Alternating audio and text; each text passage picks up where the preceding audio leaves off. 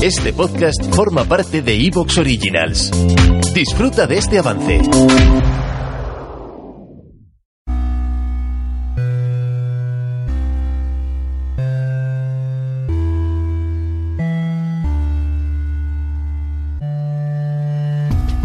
Carne de Vida, el podcast de tu vida virtual.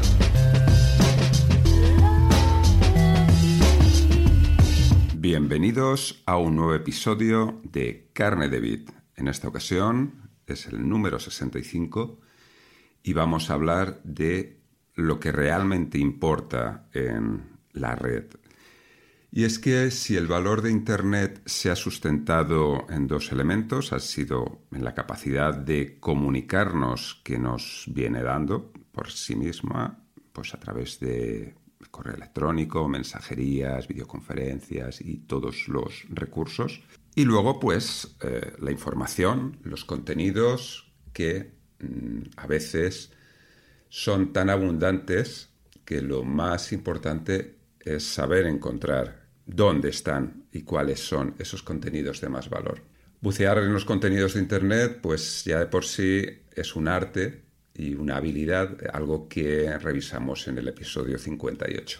Este es un tema típico en el que no está muy claro qué, fue primero, si el hecho de que Internet se constituyese como la plataforma universal de acceso al conocimiento y eso atrajese aún más y más contenido, o que gracias a los creadores de conocimiento que han ido acumulando sus contenidos de forma progresiva, pues Internet se haya convertido en lo que es. En cierto modo, ambas cosas son verdad, y asistimos pues a un proceso que podríamos considerar virtuoso en la relación entre creadores y una plataforma global que ha permitido a estos pues dar a conocer sus trabajos por, todo el mundo.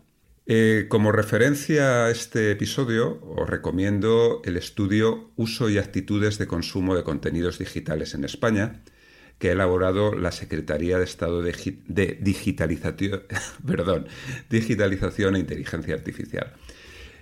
Este estudio es de 2021, muy reciente, y nos da información muy detallada sobre cómo se están consumiendo los contenidos digitales en este país. Pondré la referencia por si tenéis interés en las notas del capítulo.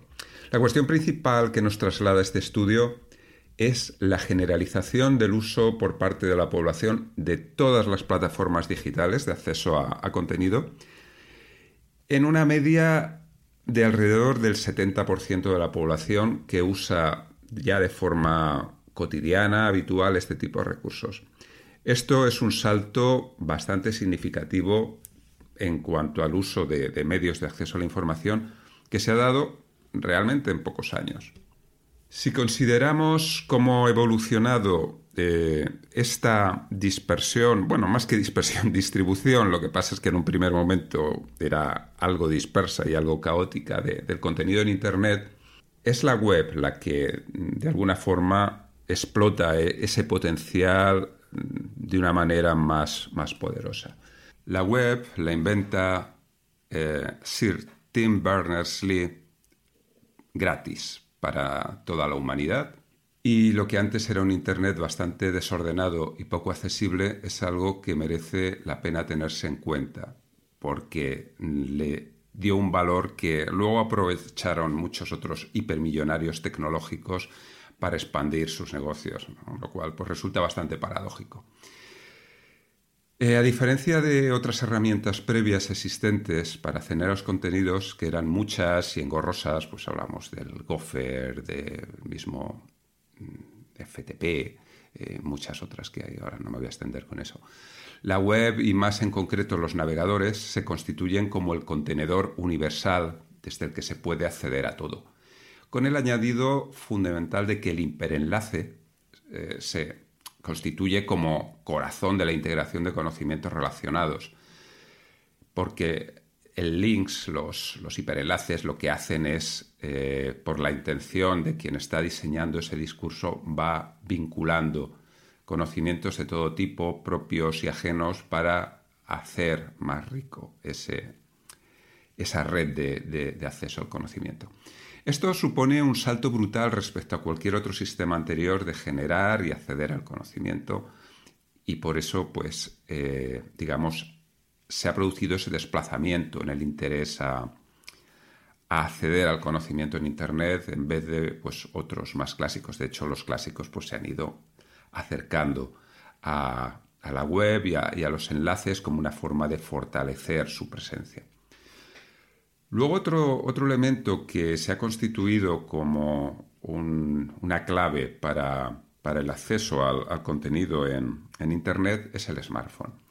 El smartphone con sus aplicaciones ha sido la punta de lanza para llevar todo tipo de contenidos a todos los rincones y personas del mundo. Si la web en un primer momento constituye una revolución en la forma de crear y vincular contenidos, el smartphone ha sido el auténtico elemento democratizador del acceso a la información, puesto que tener un ordenador personal era algo que no tenía mucho sentido para, para mucha gente, básicamente porque suponía un exceso de capacidad y especialización en usos que a muchas personas pues no les interesaban porque no, no las usaban. Pero el smartphone, al integrar en un dispositivo personal muchas utilidades de todo tipo, pues desde el reloj, el calendario, eh, la agenda, el teléfono, teléfono, linternas, todo tipo de cuestiones. Y además añadía las capacidades de acceso a los contenidos de los, de los mismos ordenadores. De hecho, pues ya está sobradamente dicho que al fin y al cabo un smartphone es un ordenador de bolsillo multifuncional y, muy flexible. Eh, pero además es que esta capacidad de acceso de, los contenidos le aportaban valores añadidos como la capacidad de personalizar esos contenidos, la ubicuidad temporal y, especial, y espacial de acceso a los mismos, así como una enorme facilidad de compartirlos gracias a las herramientas de, mensajería personal. Estas capacidades al final se han trasladado a todos los dispositivos tecnológicos, pero explotan y se, digamos, familiarizan para el usuario pues, a través del smartphone. Otro, otro elemento que ha sido punta de lanza para difundir contenidos y sobre todo catalizar la creación de contenidos en Internet han sido las plataformas de redes sociales. Las redes sociales como tal se ha convertido en, un, motor ¿no? de la red. Pero claro, hay que diferenciar, y esto ya lo hemos hablado muchas veces, entre lo que son redes sociales como grupos mm, de personas interesadas en cuestiones comunes, a las plataformas que, que las alojan. Y es que al final eh, el activo más valioso es la gente ¿no? y su atención se ha convertido también, como hemos hablado muchas veces, en la moneda de cambio de esta nueva economía virtual. Así que en las plataformas en las que se alojan las redes sociales se han gestado pues, eh, los mayores negocios de los últimos años y sobre todo vinculados a, la creación de contenido que se ha hecho en estas. ¿Cómo se crea contenido para ellas? Al final se ha erigido en un arte que podríamos decir alquímico, mágico, que todos quieren vender y todos desean saber para aprovechar la, corriente de atención de las mismas. Y es que el contenido no va a pasar por estas si eh, no cubre determinadas características que se pliegan a favor de los intereses de cada plataforma. Y esto se organiza pues, a través de los algoritmos que diseña cada plataforma para mostrar eh, el contenido que se genera a las mismas.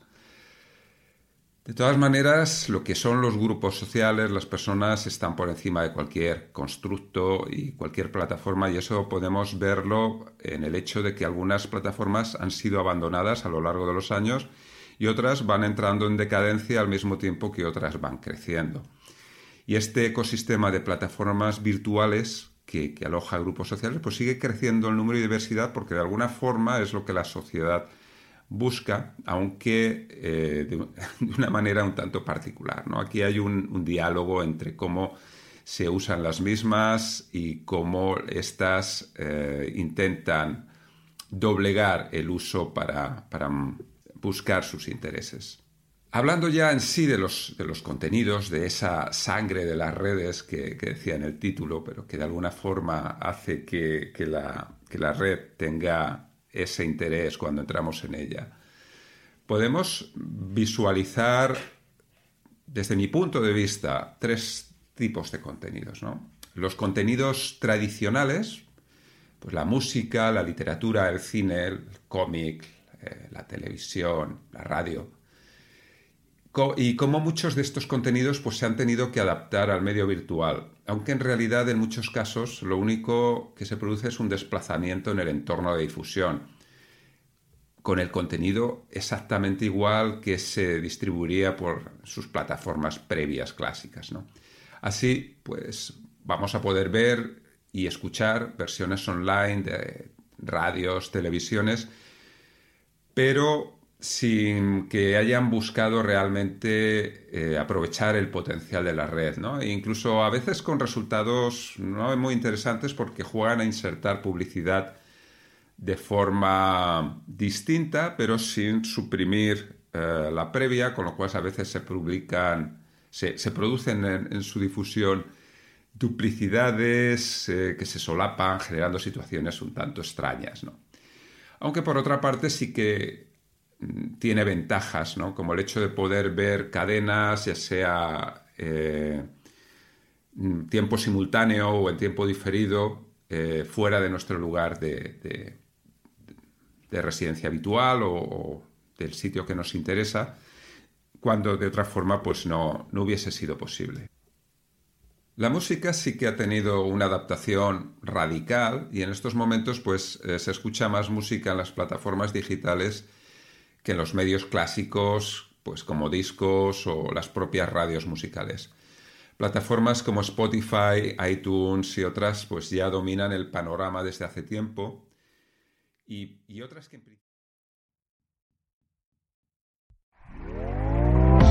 ¿Te está gustando lo que escuchas? Este podcast forma parte de Evox Originals y puedes escucharlo completo y gratis desde la aplicación de Evox. Instálala desde tu store y suscríbete a él para no perderte ningún episodio.